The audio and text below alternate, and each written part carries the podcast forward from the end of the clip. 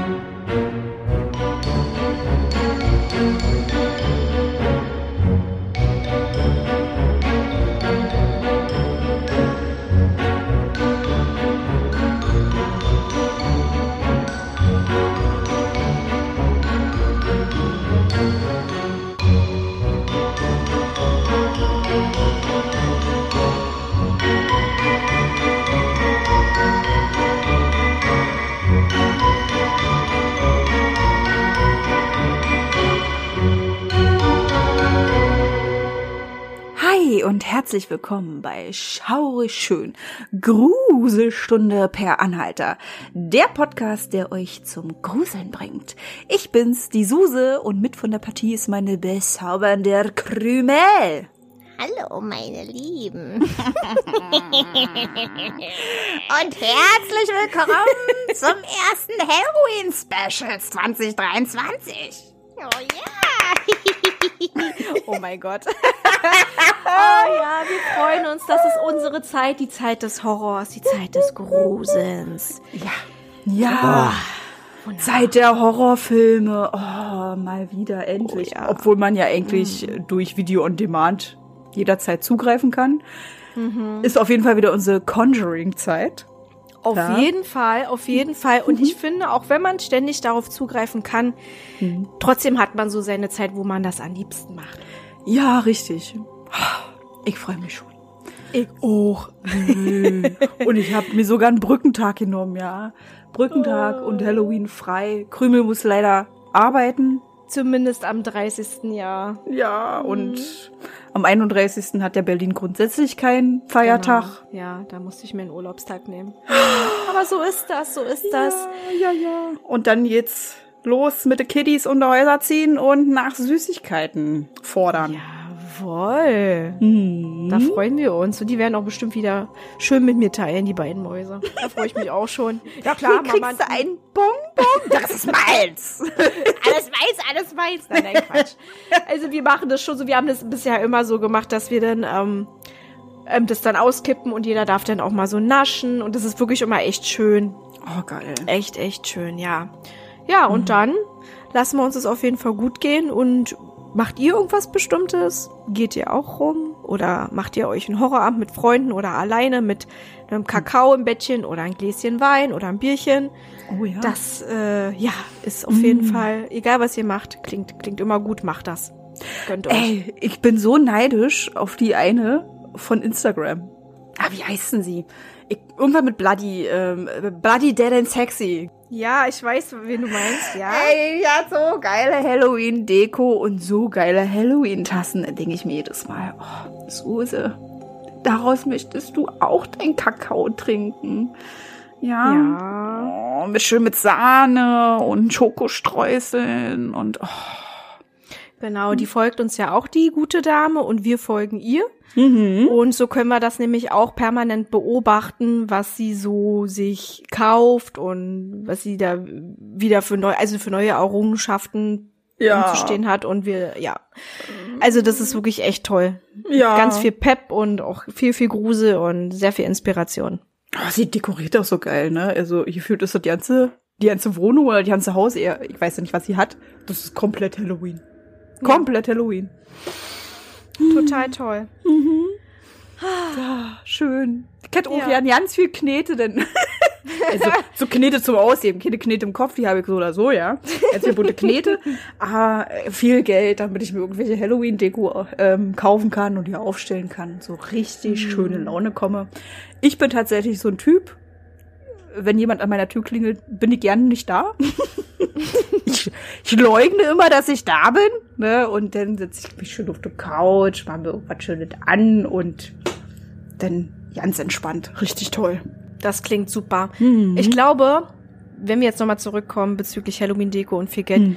man muss die ganzen Sachen wahrscheinlich kaufen, wenn sie so im Outlet sind sozusagen, also wenn ja. sie rausgescheuert werden, weil jetzt die Winterzeit kommt oder vielleicht noch später oder man mhm. kauft sie sich halt im Gebraucht oder peu à peu. Ne? Ja. Ist eigentlich auch eine gute, eine gute Idee, aber man kommt ja eigentlich erst so in Stimmung, wenn es in die Richtung geht und dann sind die Sachen natürlich nur zum vollsten Preis erhältlich. Ja, das ist richtig. Spätestens, ja. wenn der erste Kürbis zum Kauf dasteht. Ja. Da, da denke ich schon wieder. Ja. Da denkt Jetzt man schon wieder an geht's unseren. bald los, ja. Mhm. Ja, an unseren heiligen Feiertag hier, unseren heiligen Horrorfeiertag. ja, wir sind ja, ein Grusel, Horror, creepy äh, True Crime Podcast. Und ja. Halloween gehört einfach zu uns. Das auch schon vor dem Podcast, dazu. der hörte zu uns, ne? Also. Das stimmt, das stimmt, ja. Mhm. Auch schon früh angefangen mit Halloween. Wir haben ja auch schon so einige ja. Geschichten erzählt. Das ist ja jetzt mittlerweile unser drittes Halloween-Special. Ist das so? Tatsache, ja, ja, richtig. Das ist total heftig. Mhm. Und da haben wir ja auf jeden Fall auch schon vorher erzählt gehabt, wie unser erstes Rumgehen aussah. Oder nicht unser erstes, aber das, woran wir uns erinnern konnten, Ja. dass wir das auf jeden Fall auch gemacht haben, dass Mhm. das auch mit zu uns gehört. Wir Ja. sind damit groß geworden. Definitiv. Richtig. Ja, und auch drittes Halloween, unser drittes Halloween-Special, ja. Ich glaube, das ist sogar unsere Folge 52. Krümel. Folge 52. das ist fett. Hättest du mir das vor fast drei Jahren erzählt, hätte ich gesagt, nee. Andersrum genauso, hättest du mir das erzählt, dann hätte ich auch gesagt, pff, kannst du knicken. Wir müssen erstmal anlaufen und das, das wird richtig in die Hose gehen. Aber wir sind gut dabei. Ja, ja. Und ich Schon- genieße das auch gerade, indem ich mir jetzt hier so einen sehr süßen, tollen Weißwein einhelfe. Also falls es mal so ein bisschen so Hm. macht, nehmt mir das nicht krumm. Der ist wirklich super lecker und das passt jetzt gerade, weil ja, es ist einfach so schön und Ja. wieder sehr gemütlich hier mit der Soße zusammen. Ja, das Und das genießt man Gott. doch mit einem schönen Gläschen Sektwein oder vielleicht auch eine Cola oder ein Teechen. Mhm, ich habe eine Cola diesmal. Sehr gut, ist auch lecker. Ganz entspannt, genau. Ja, und gerade weil du es erzählst mit diesem am Sektchen nippeln und ja, uns hat tatsächlich jemand geschrieben, dass wir nebenbei nicht essen sollen. Das ist uns irgendwie ein bisschen entfallen. Ich glaube, die letzten zwei Folgen haben wir ein bisschen geschmatzt. Ja, für die Leute mit Misophonie ist natürlich nicht einfach. Da haben wir ja nicht dran gedacht, aber nimmt es uns nicht krumm. Richtig. Das hätte man natürlich auch rausschneiden können, aber manchmal geht das auch nicht, ne, wenn man dann Nee. zum Beispiel sprechen. aber gut, ähm, Obwohl wir ja mit vollem Mund nicht gesprochen hatten. Nein, das ne? nicht. Also man hätte es rausschneiden können, aber ich habe es jetzt nicht persönlich störend empfunden und ich habe auch nicht an die Leute gedacht, die davon aggressiv werden, natürlich, ne? Es tut mir leid. Naja, Schwamm drüber. Es war einer von vielen. Mhm. Und falls ihr einfach auch nichts gesagt habt oder euch das aber trotzdem stört, dann tut uns das leid. Das war einfach so, weil wir in einer Plauderrunde waren und wir saßen zusammen. Ihr müsst euch das halt eben so vorstellen, dass wir wirklich das auch ernst nehmen und so zusammensitzen. Und dazu gehören manchmal auch ein paar Gummibärchen oder ein nettes Getränk. Und manchmal kommt es dann auch so vor, dass wir uns dann so unterhalten und so im Flow gerade sind, dass wir das nicht mitbekommen. Und dann auch beim später reinhören, das vielleicht auch nicht so ganz schnallen. Nee, Das ist das nicht genau. böse gemeint. Richtig. Aber wir, genau. wir reißen uns für die Zukunft zusammen. Wir nehmen Kritik sehr ernst. Und wenn jemand sagt, oh, das war sehr schön, aber das hättet ihr vielleicht sein lassen sollen, weil mich hat das so ein bisschen angeekelt oder getriggert. Richtig.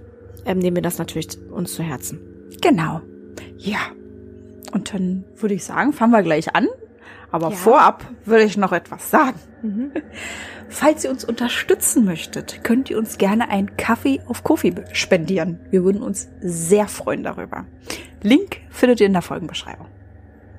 Genau. Unterstützung ist immer willkommen. Ja, genau. Ja, Ja, und heute präsentieren wir euch einen Ballermann vom Feinsten.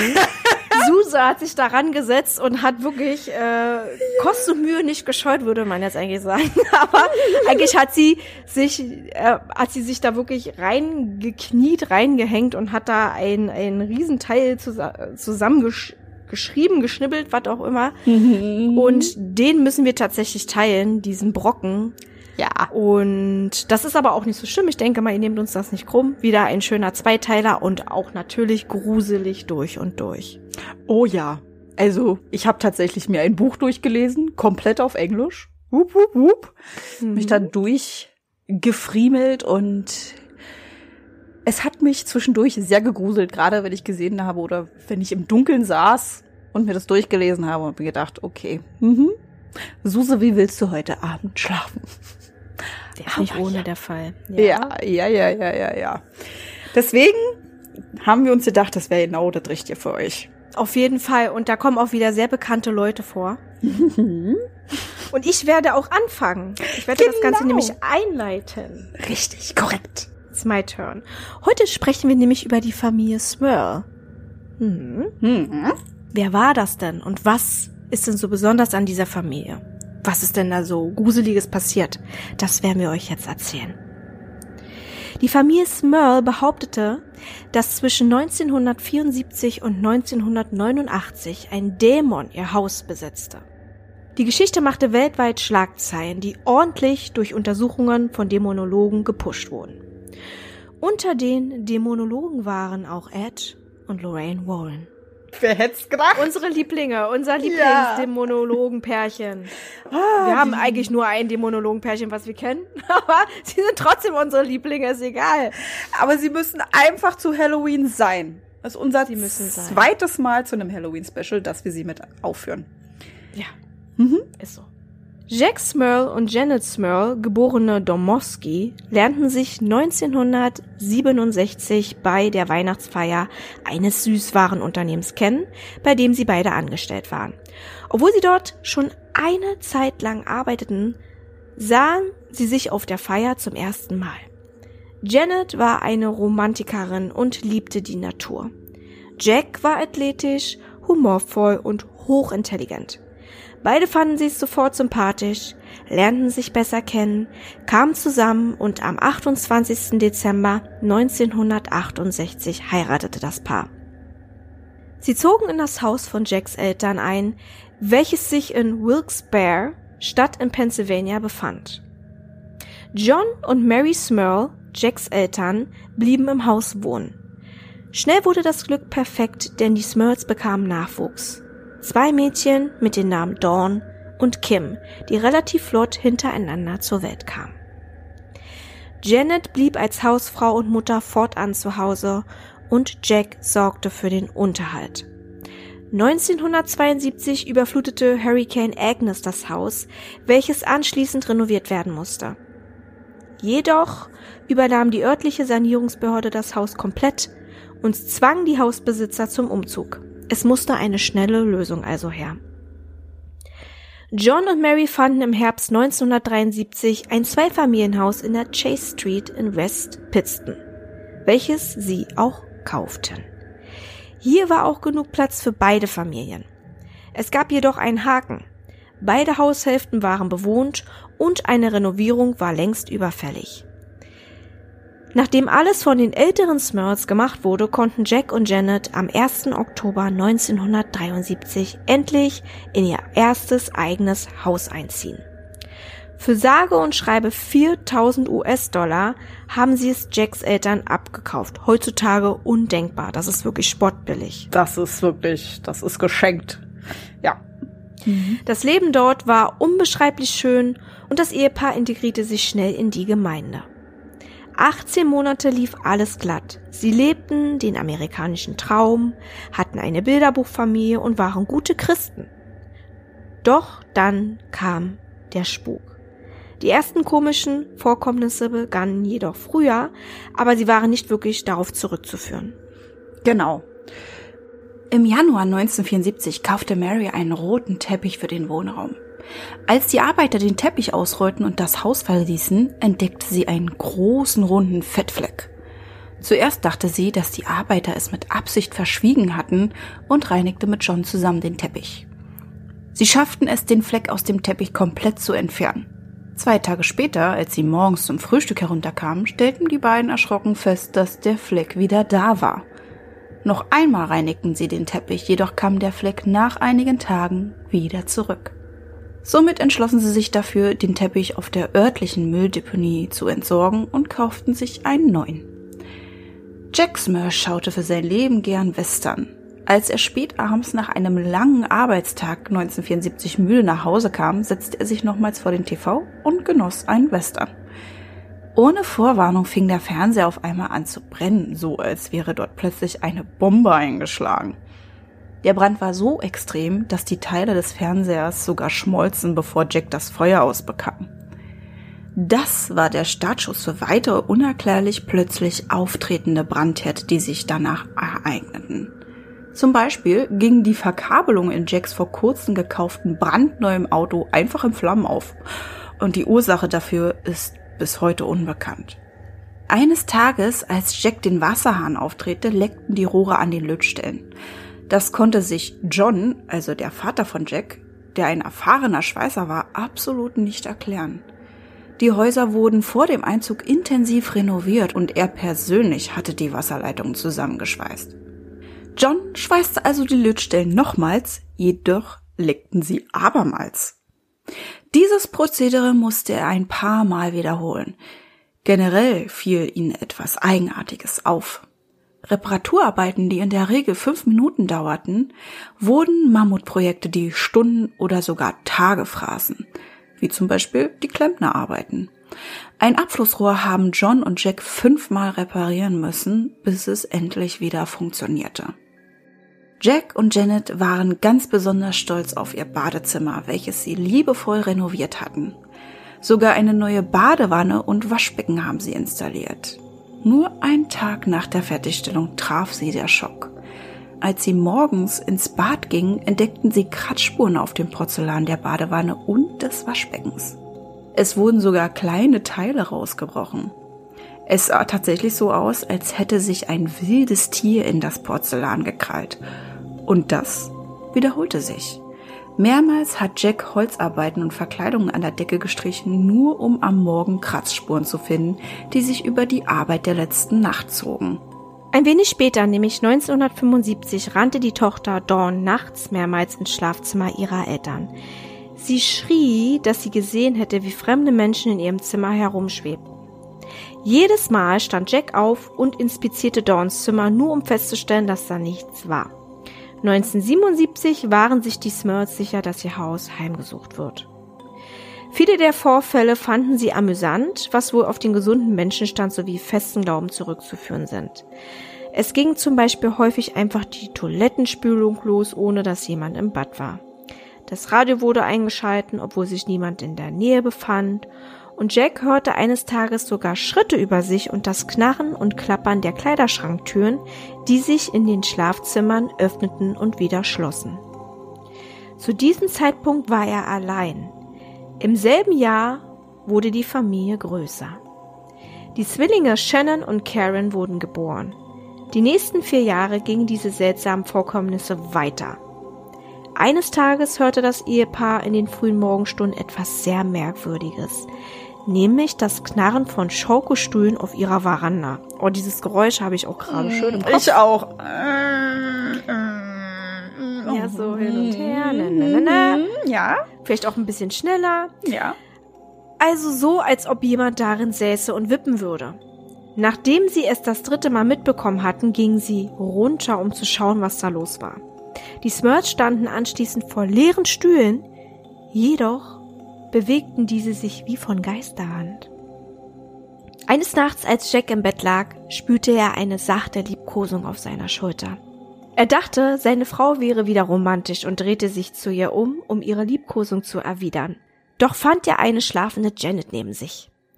Im Jahr 1983 zog dauerhaft ein unangenehmer, säuerlicher Geruch ins Haus. Zu Beginn witzeten die Mädchen, dass es sich dabei um die stinkenden Füße ihres Vaters handle.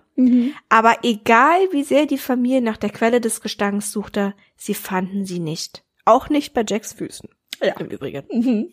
Das erste Mal nahm Jack diesen Geruch wahr, als er vor dem Bett kniete und mit dem Rosenkranz betete. Ist auch irgendwie total typisch, oder? Bei Mhm. dämonischer Aktivität. Sobald du irgendwas tust, was für deinen Glauben ist, für dich ist, Mhm. in deinem Glauben sozusagen, naja. Mhm. Immer häufiger passierten diese merkwürdigen Vorfälle, die die Smurfs sehr frustrierten. Kann man sich vorstellen, das ging ja auch schon eine ganze Weile so. Ja. Ne? Wenn man sich das mal überlegt. Mhm. Von dem Punkt, wo es anfing, bis dorthin, wo sie sich dann auch letztendlich Hilfe suchten. Mhm. Mein Gott. Ja. Sehr lange. Nun ja, so ist es aber manchmal. Ne? Mhm. Und was die Anfangszeit ihr mit Humor nahm, wurde von Mal zu Mal immer ernster für sie. Das war halt eben auch das Problem. Erst tut man es ab und dann wird es aggressiver. Richtig, genau. Erst recht, wenn sie denn bemerken, dass die Familie das irgendwie mit Humor nimmt oder es nicht ernst nimmt. Ja. Genau. Mhm. Mhm. Dann ist es quasi wie so ein, wie so eine Provokation wahrscheinlich. Ja, wie so eine Challenge. Ja, ich zeig Ja. dir mal. Mal zu mal Rezept, ja. Wo der Frosch Locken hat, genau. Ja, korrekt. Zehn Monate suchten Jack und Janet nach Hilfe für ihre Probleme. Janet setzte sich zum Beispiel mit dem Bauamt in Verbindung, um herauszufinden, ob einige der seltsamen Ereignisse aufgrund von Unebenheiten im Boden passieren könnten. Das Amt wollte den Boden diesbezüglich überprüfen, tat dies dann auch, aber man fand nichts. Also war dies keine Begründung, wo zum Beispiel äh, die sich bewegenden Türen oder Schaukelstühle, ne? Dass man Mhm. dann vielleicht denkt, da ist irgendwie so ein, so ein, so ein, so eine Senkung, Mhm. dass es dann halt eben so sich von alleine bewegen oder öffnen kann. Richtig, genau. Nun ja, der Spuk wurde halt eben immer stärker, wie wir schon meinten. Es war Winter, als Janet am frühen Nachmittag der Hausarbeit nachging.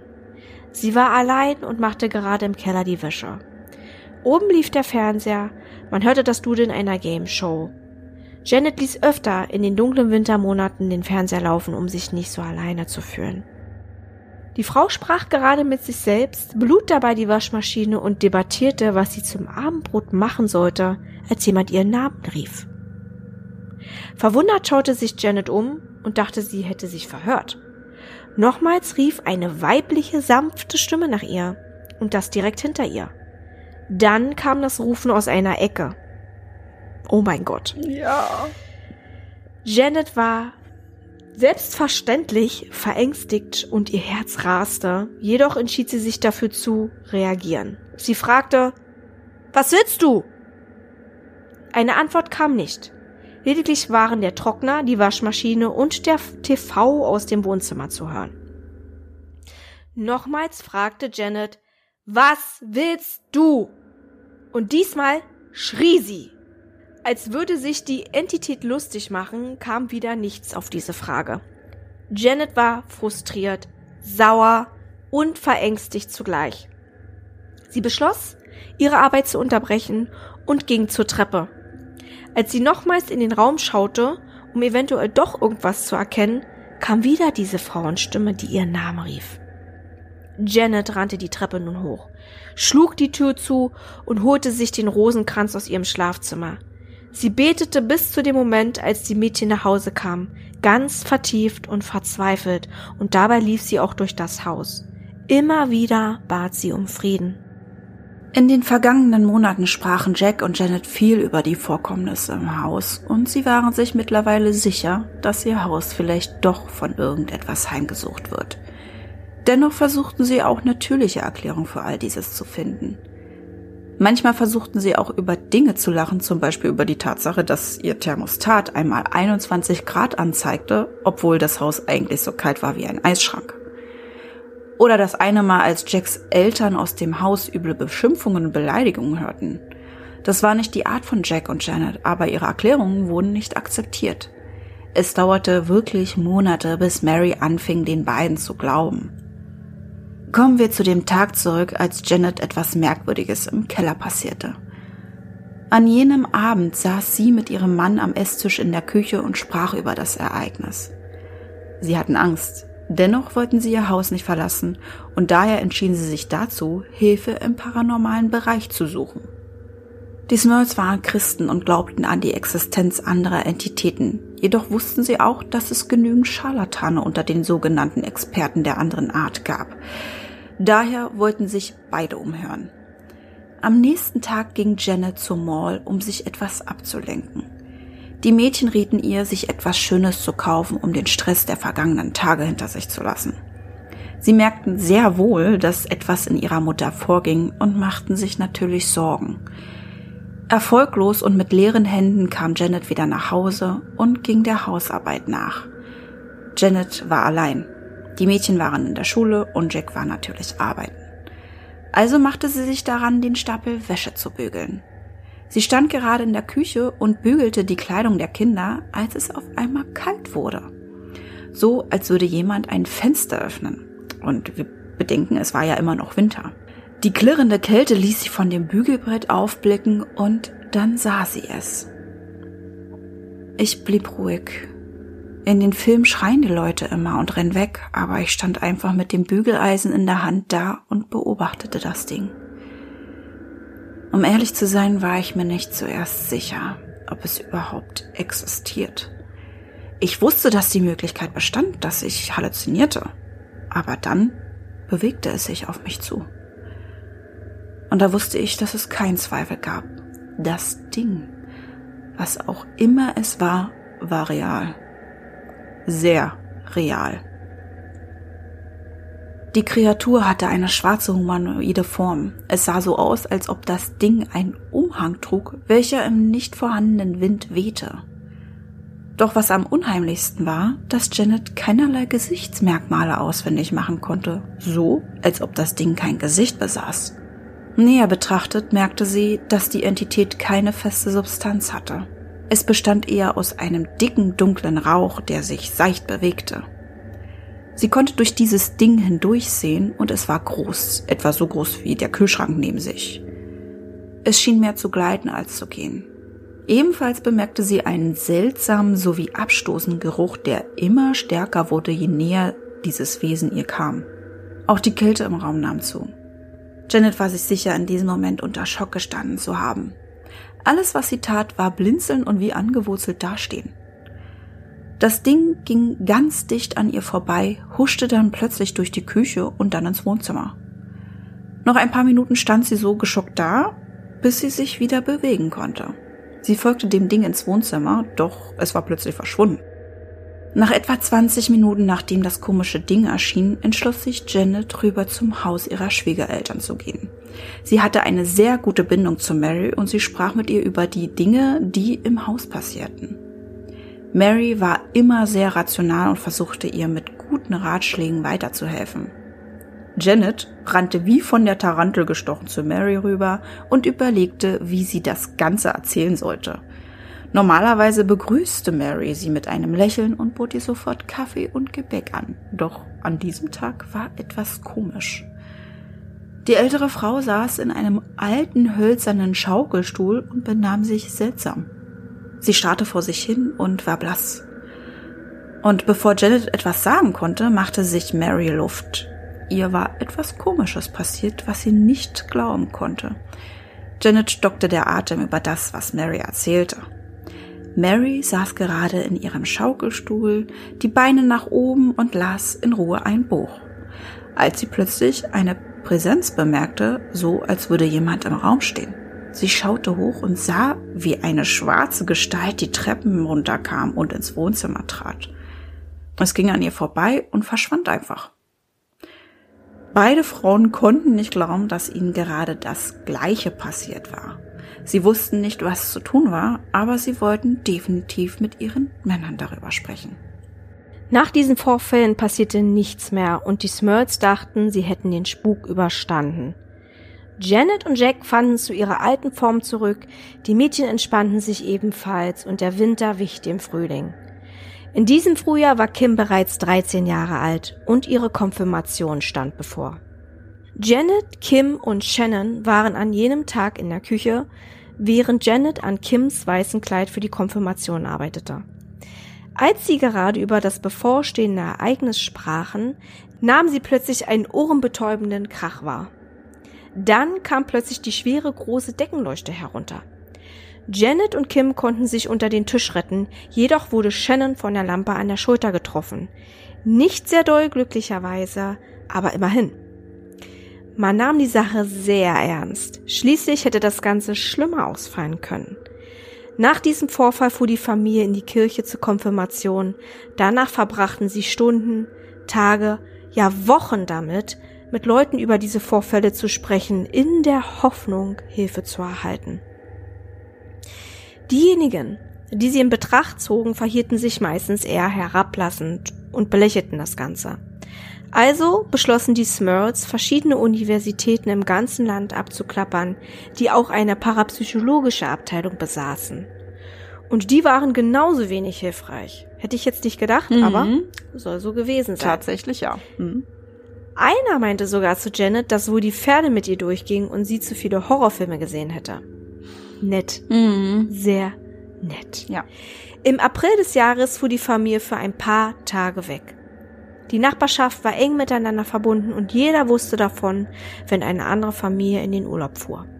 Zu der Zeit kümmerten sich ein paar Nachbarn um das Haus der Spurls, sahen regelmäßig nach dem Rechten sozusagen. Dann passierte wieder etwas sehr Unheimliches. In einer Sonntagnacht vernahm man schreckliche Geräusche aus dem Haus der Smurls.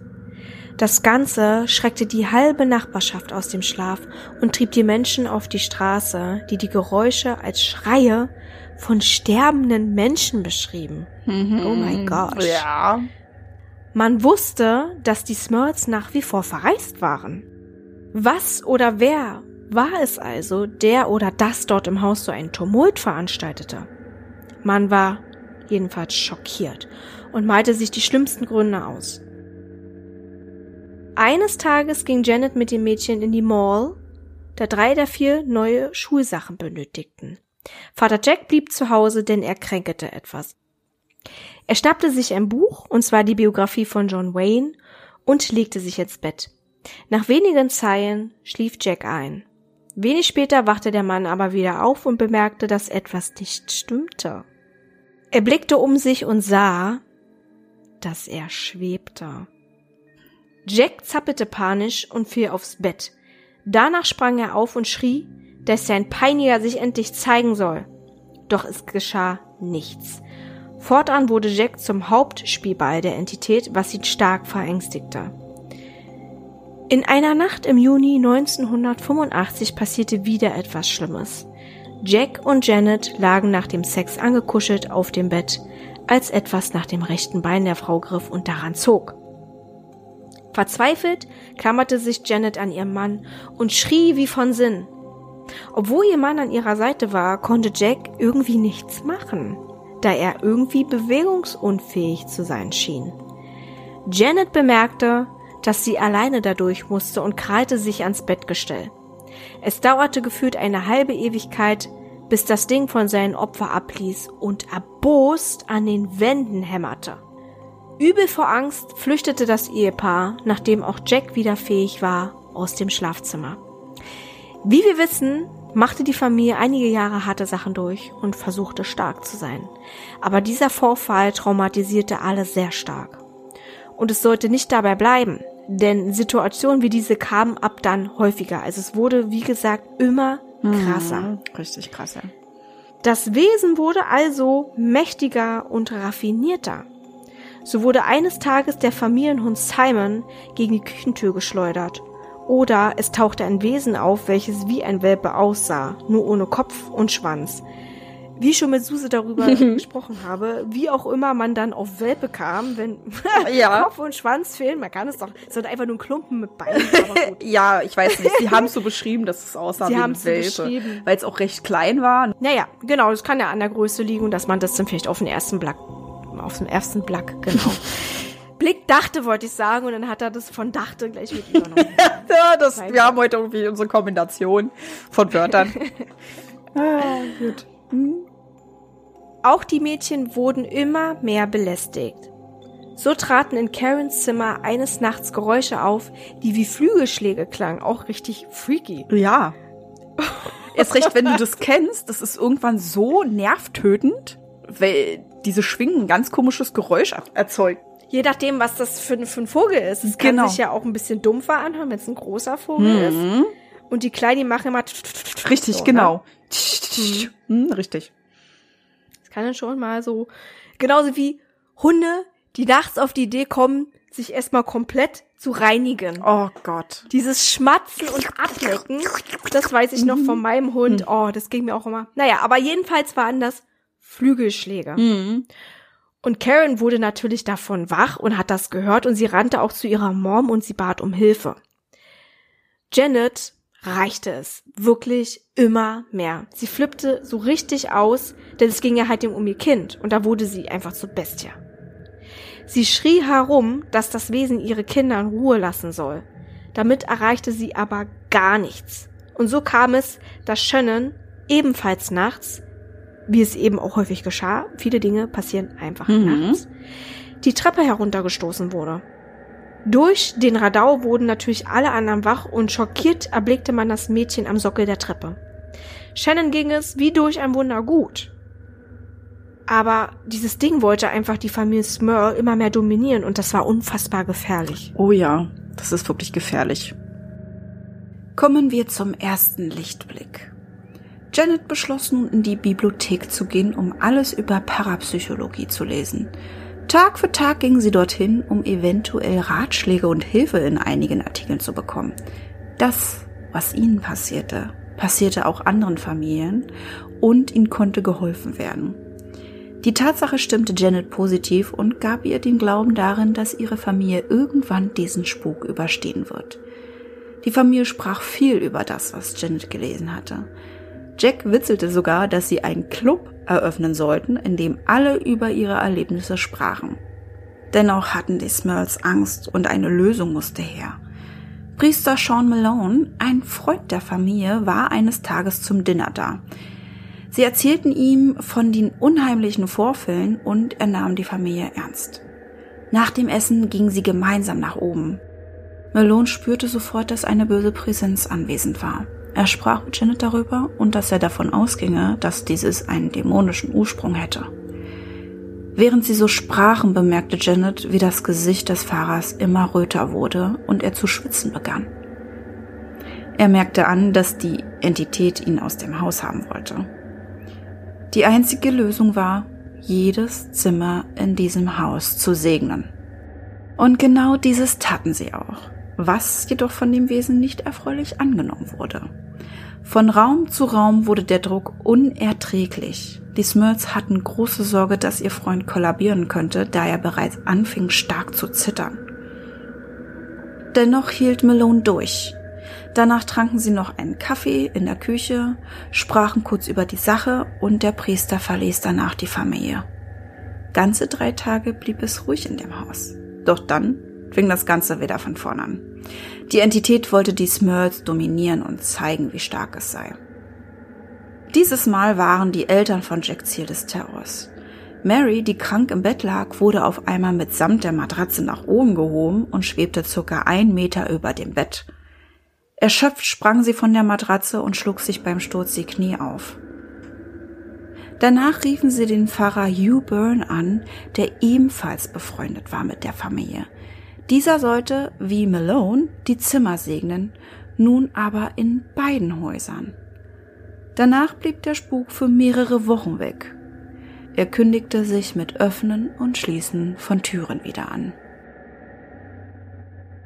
In dieser Zeit lernten die Smurls unglaublich viele nette Menschen kennen, mit denen sie über ihr Problem sprechen konnten. Auch in der Nachbarschaft baten viele ihre Hilfe an. Der Spuk jedoch blieb allgegenwärtig. Jack und Janet überlegten sogar zu einem örtlichen TV-Sender zu gehen, um dort ihre Geschichte zu erzählen. Aber sie entschieden sich dagegen. Sie wollten nicht, dass die ganze Welt denkt, dass die Familie verrückt sei. Im Januar 1986 erhielt Janet einen Anruf einer alten Freundin, die außerhalb der Stadt lebte. Sie wusste von der Misere der Familie und hatte eine gute Nachricht für Janet. Trisha, so hieß die Freundin, erzählte ihr, dass sie einen interessanten Artikel von einem Professor einer Universität in Scranton gelesen hätte. Er befasste sich mit dem Paranormalen, besonders mit der Dämonologie. Trisha gab Janet die Nummer. Sie sollte es zumindest einmal versuchen.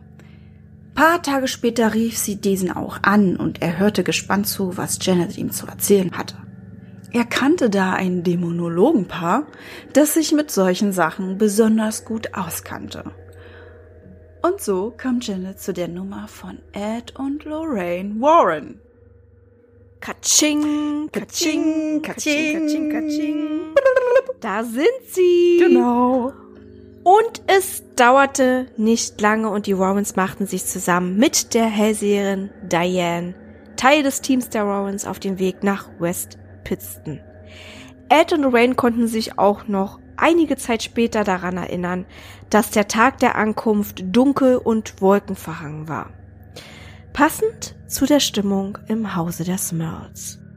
Die heimgesuchte Familie begrüßte ihre Helfer herzlich. Zusammen gingen alle anschließend durch das Haus, wobei Jack und Janet einiges aus ihrem Leben preisgaben. Natürlich wurde da auch ausgiebig über die Vorkommnisse gesprochen. Das war ja auch der Grund, weswegen Ed und Lorraine da waren. Ed war es, der bemerkte, wie sehr seine Frau und Diane die Familie jetzt schon ins Herz geschlossen hatten. Irgendwie waren die Smurls so ganz anders als die Leute, die sie für gewöhnlich unterstützten. Denn sie waren sehr bodenständig, lebten also recht einfach, hatten aber auch ein turbulentes Familienleben. Und ich glaube, man hatte da auch einfach wirklich den Eindruck, die sind nicht auf Prestige oder so aus, Ja. sondern die hatten wirklich Gar nicht. richtig, Mhm. richtig die Kacke am Dampf. Die hatten einfach nur richtig große Probleme. Genau. Mhm. Genau.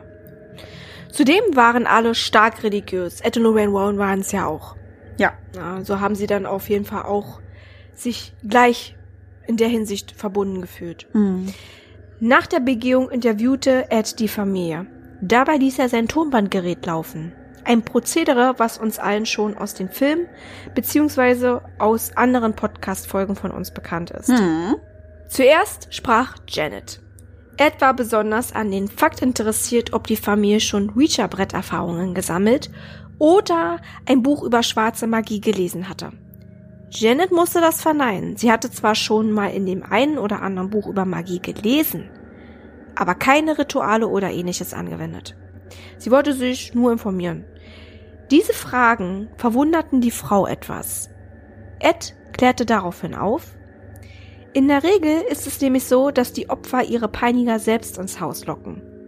Und das mittels Ouija-Brett oder anderen Heraufbeschwörungsritualen.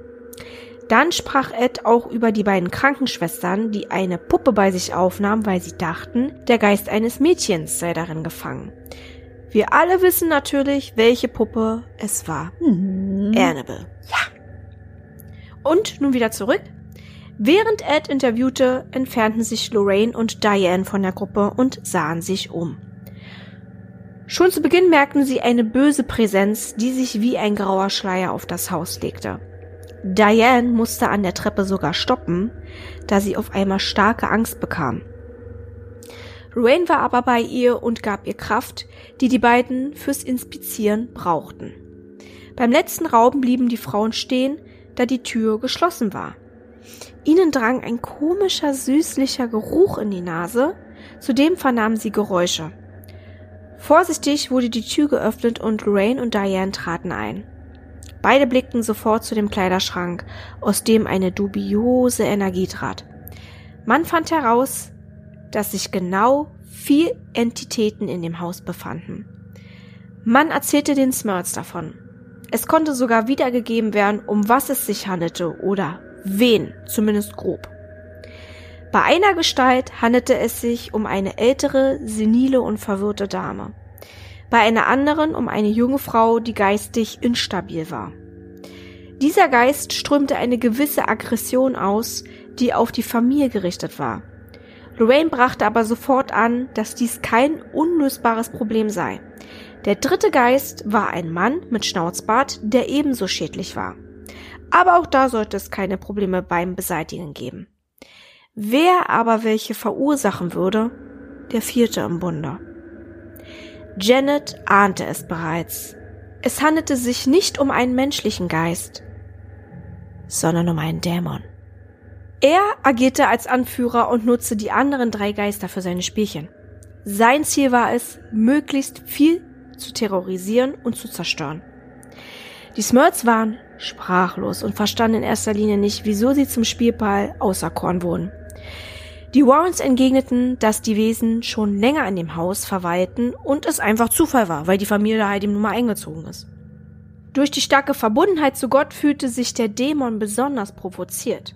Zudem waren es auch die pubertierenden Teenager, die dem Peiniger Kraft gaben.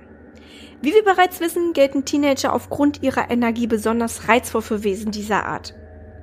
Und dritter Aspekt, der Rest der Familie wurde durch die Geschehnisse häufig von Ängsten geplagt, was wiederum auch den Dämon nährte. Daher wurde er immer stärker und angriffslustiger und Jack nicht ohne Grund immer müde. Mhm. Ed und Lorraine gingen auch zu dem älteren Ehepaar rüber und sprachen darüber, was sie mitbekommen haben und was unter anderem auch in ihrem Haus passiert war.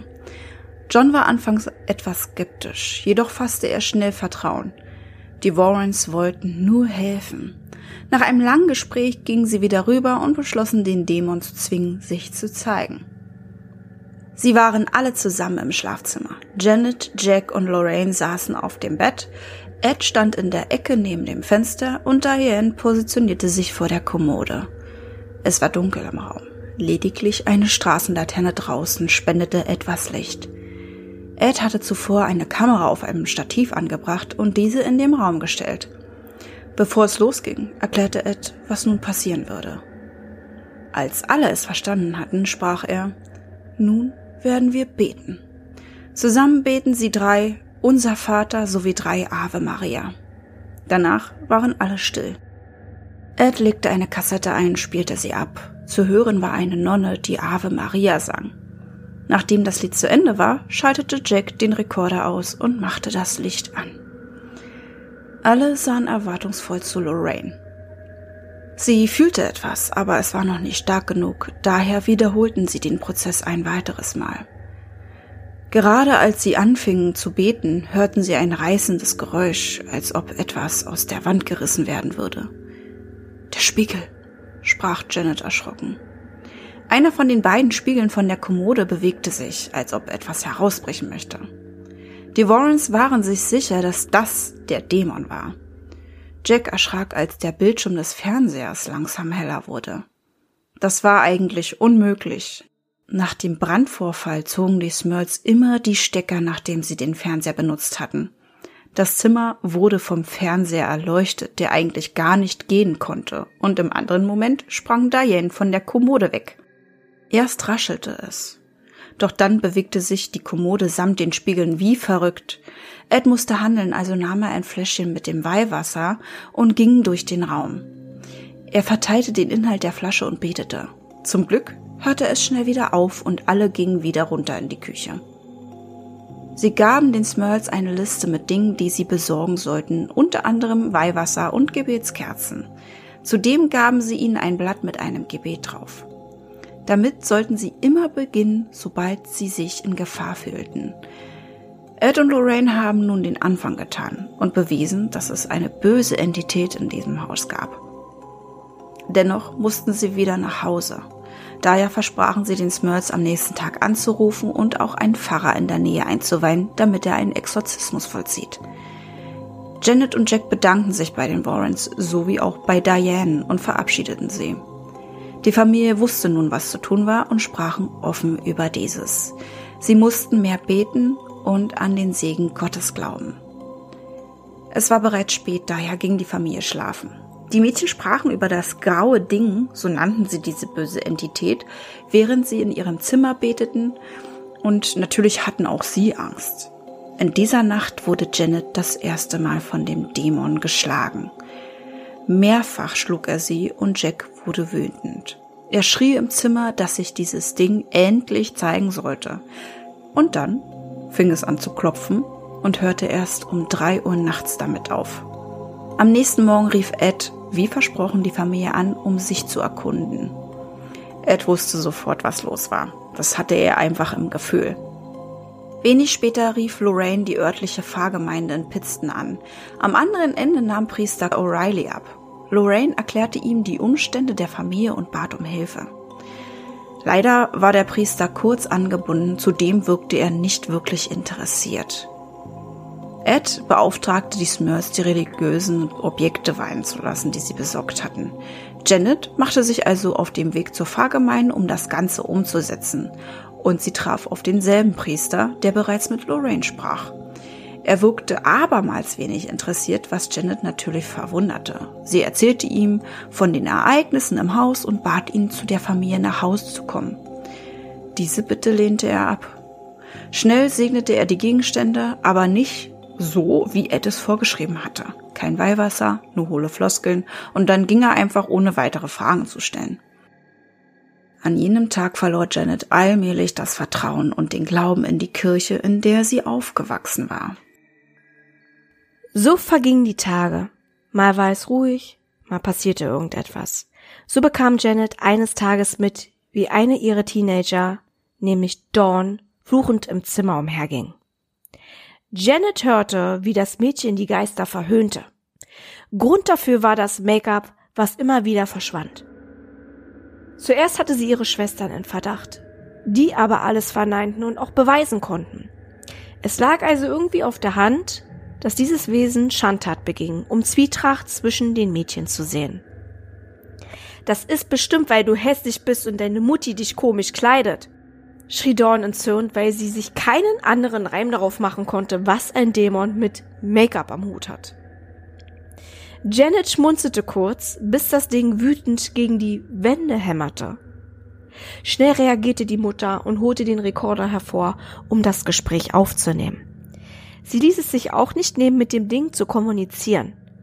Einmal klopfen für Ja, zweimal für Nein. So setzte sich Janet auf den Flur vor dem Kinderzimmer, in dem Dawn noch war, und versuchte, mit der Entität zu sprechen. Zuerst kam nichts bei rum. Als Janet aber fragte, ob das Wesen der Familie schaden wolle, klopfte es einmal. Auch auf die Frage, ob es ihr wehtun wolle, folgte ein einziges Klopfen. Alles also mit Ja beantwortet. Nachdem die Frau es wagte zu fragen, ob das Wesen an Gott glaube, drehte dieses durch. Das Ding schlug voller Wucht und voller Wut gegen die Wände und zwar minutenlang und Janet schaute auch genau, ob sie alles aufnahm. Janet wurde daraufhin von dem Wesen immer wieder verfolgt. Manchmal bis ins Bad. Und auch Jack passierten wieder sehr komische Dinge. Einmal wachte er nachts auf und hörte Stimmengewirr. Er sah hoch und sah zwei fremde Frauen im Schlafzimmer stehen, die sich unterhielten. Jack war geschockt, konnte die zwei aber genau abchecken und bemerkte, dass sie komische, altbackene Kleidung trugen. Das passierte drei Nächte hintereinander. Waren das vielleicht die beiden Geisterfrauen, von denen Ed und Lorraine sprachen? Ab Februar 1986 telefonierten die Warrens und Smurls fast täglich miteinander. Als es hieß, hey, ich glaube, es wird aggressiver, schickten die Warrens ihr Team zu den Opfern. An einem bewölkten Februarmorgen fuhren also die Mitglieder Jason Kearns und Ricky Monroe zu der Familie. Das klingt alles sehr abenteuerlich, Ja. da kann das mal sein. Das sind so krasse Namen. Ja, das sind richtig krasse Namen, ne? Jason Kearns und Ricky Monroe. Oh mein Gott. Schon echt Ja, richtig so. Ja, total cool. So. Oh mein Gott. Ersterer, also Jason, war schon lange in dem Team und daher auch häufig Zeuge von paranormalen Geschehnissen. Ricky war zu dem Zeitpunkt Student, der sich für die Dämonologie interessierte. Die beiden bauten das Equipment im Haus auf und redeten dabei intensiv mit der Familie. Jason war für seine sehr direkte und etwas unhöfliche Art bekannt, was Rain Janet preisgab. Er war eben Skeptiker durch und durch und so kam es, dass er viel und unschön auch fragte. Erst waren Janet und Jack etwas überfordert mit der Situation, obwohl sie ja auch vorgewarnt wurden. Aber dann wurden sie recht warm mit Jason. Sie sahen, dass diese Vorhergehensweise wichtig und richtig war für einen Job dieser Art. Nach ereignisreichen Stunden und genügend gemachten Aufnahmen packten sie am nächsten Tag alles wieder zusammen und fuhren nach Connecticut. Sie erzählten den Warrens alles, leisteten einen ausführlichen Bericht. Am darauffolgenden Tag fuhr Student Ricky wieder zurück nach Pittston, um sich mit den Nachbarn über die Smurls bzw. dem Geschehen im Haus zu unterhalten. Richtig. Am nächsten Tag hatten die Warrens mit ihrem Team ein langes Meeting. Es war beschlossene Sache. Sie werden den Smurls einen weiteren Besuch abstatten. Und dieses Mal nehmen sie weitere Experten mit.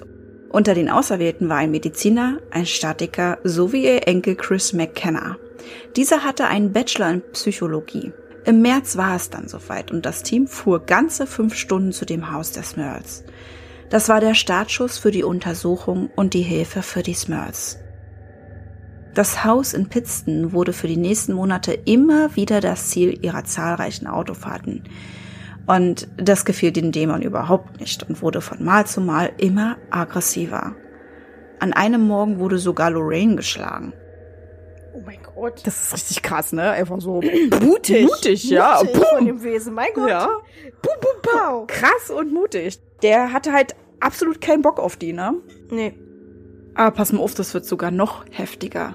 Denn das ganze Team wird mittlerweile angegriffen und deren Energie geraubt.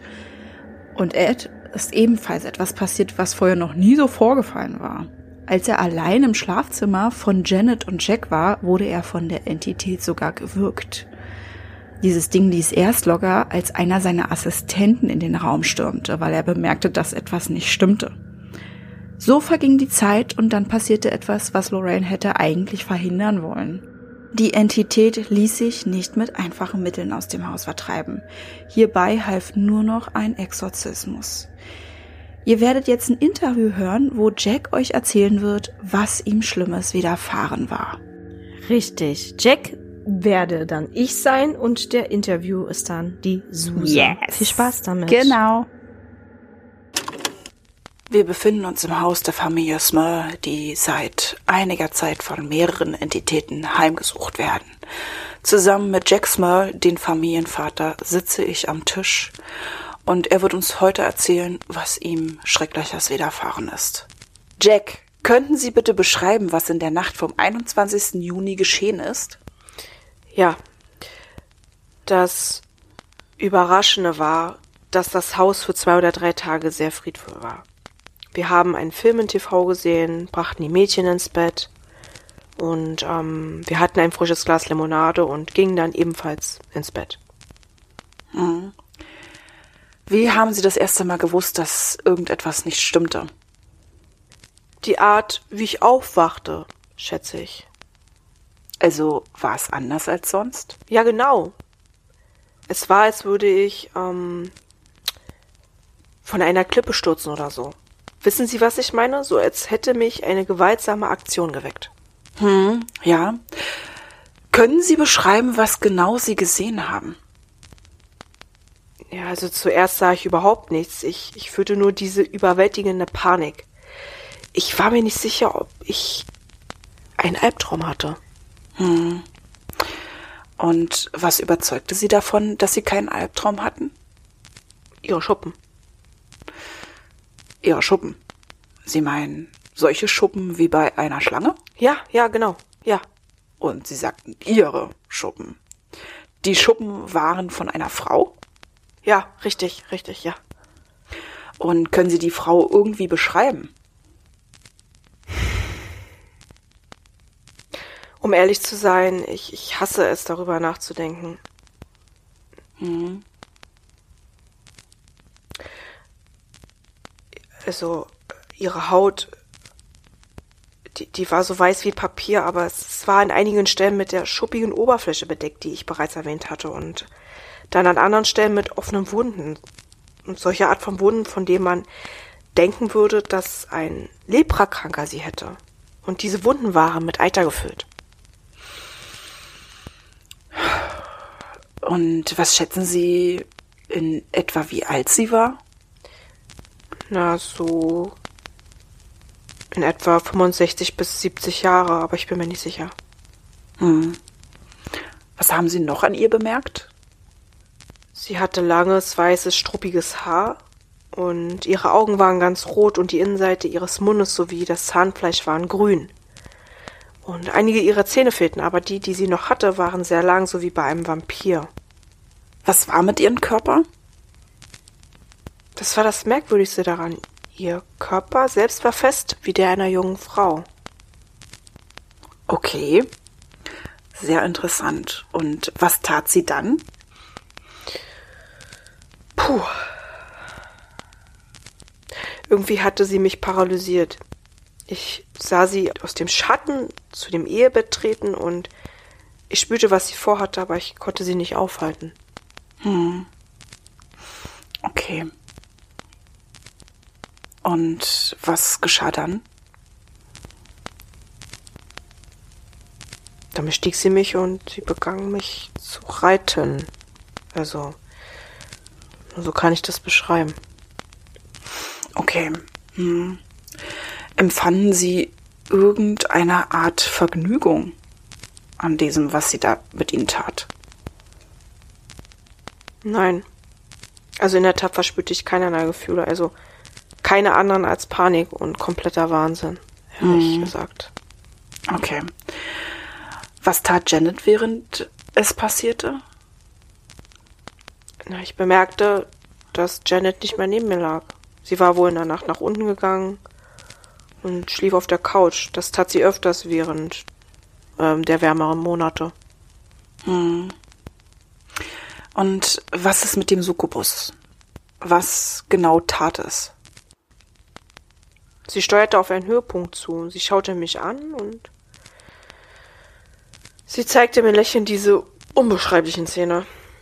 Ich hatte Mhm. versucht wegzusehen, aber irgendwas hielt mein Blick auf dieses Ding gefangen. Ich bemerkte, als sie einen Orgasmus hatte, weil ihr ganzer Körper zuckte und das Lächeln breiter wurde. Sie hatte also einen Orgasmus. Oh Das ja, habe ich richtig verstanden. ja, ja, ja. Man konnte es einfach an ihrem Ausdruck und ihren Bewegungen erkennen. Okay. Und was ist dann passiert? Es klingt wirklich verrückt, alles. Hm. Aber ja, sie, sie löste sich einfach in Luft auf. Einfach so. Einfach so. Einfach aufgelöst. Und da bemerkte ich diese klebrige Substanz, die über meinen ganzen Körper verteilt war. Eine klebrige Substanz? Ja. Ich nehme an, man muss es mit Sperma vergleichen, zumindest mit der Beschaffenheit des Spermas. Es wurde von der Vagina der Kreatur ausgestoßen und ich war wund. Sie waren wund. Ja, Wund, genau. wund. Ja, Okay. Okay. genau, als hätte ich sehr lange Sex gehabt, obwohl es nur ein paar Minuten ging. Aber dann begann ich mich zu fragen, ob ich nicht währenddessen in Ohnmacht gefallen war, denn, wie ich bereits sagte, meine Genitalien waren extrem wund. Okay. Haben Sie irgendeine Ahnung, was passiert war? Irgendeine Vorstellung? Irgendwas? Ich rief am Morgen Ed an und er erzählte mir alles über Sukubi. Sie haben explizit kein Geschlecht, aber Teufel, die Männer vergewaltigen, nennt man Succubus und die, die Frauen vergewaltigen, nennt man Inkubus. Richtig, korrekt. Und was taten Sie, nachdem all das mit Ihnen passiert war? Ich ging ins Bad und, und, und schaute mich im Spiegel an. Und äh, die Flüssigkeit auf meinem Körper hatte einen so, so einen stechenden Geruch und ich nahm eine Dusche und ich wusch das Zeug so schnell wie möglich ab. Ich musste auch wirklich sehr hart schrubben. Und dann ging ich nach unten und erzählte Janet, was passiert war. Und wie hatte Janet reagiert? Sie fing an zu weinen. Sie sagte, dass sie jetzt alles dafür tun wird, die Kirche in dieses Problem zu involvieren, damit sie es endlich lösen. Das erste, was ich am Morgen tun werde, ist diese, ähm, na, dieses, na, wie heißt es, Diözese anzurufen. Und dann passierte etwas noch Seltsameres. Noch seltsamer? Was genau ist denn passiert? Am nächsten Morgen ähm, erzählte uns unsere Tochter Dawn am Frühstückstisch von einem komischen Traum. Sie hätte geträumt, dass ich von einer schrecklichen und sehr hässlichen Frau angegriffen wurde. Und sie sah, wie dieses Ding mit mir Sex hatte. Das hat sie in ihrem Traum gesehen. Und das Merkwürdige war, dass wir es dem Mädchen nicht erzählt hatten, was mir zugestoßen war. Was ja auch logisch ist. Dawn konnte unmöglich von meiner Vergewaltigung wissen. Außer durch diesen Albtraum. Und Janet und ich waren verblüfft und gleichermaßen verärgert über diese Tatsache. Und das alles zeigte, wie wichtig es war, die Diözese zu kontaktieren. Also rief Janet dann nochmal an. Gleich am nächsten Tag, ja. Haben Sie kooperiert? Nein. Also dieses Telefonat war fast genauso schrecklich wie der Succubus selbst. Ja, das war das Interview. Ist auf jeden Fall eine sehr abgefahrene Sache. Macht euch ein eigenes Bild davon. Ja.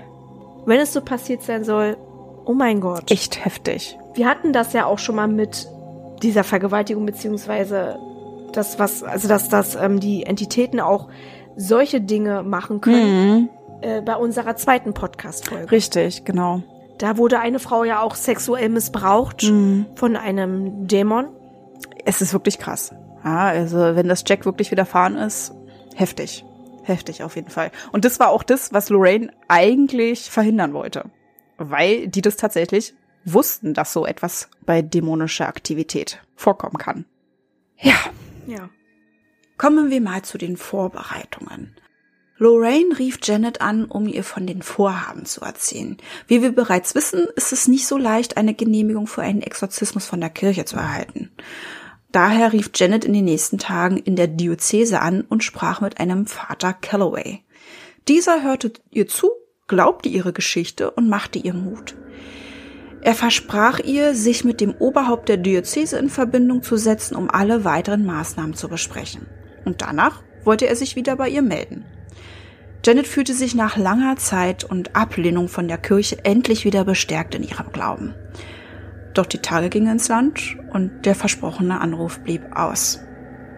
Janet war so traurig, dass Jack einen Freund, der viele in der Diözese kannte, anrief.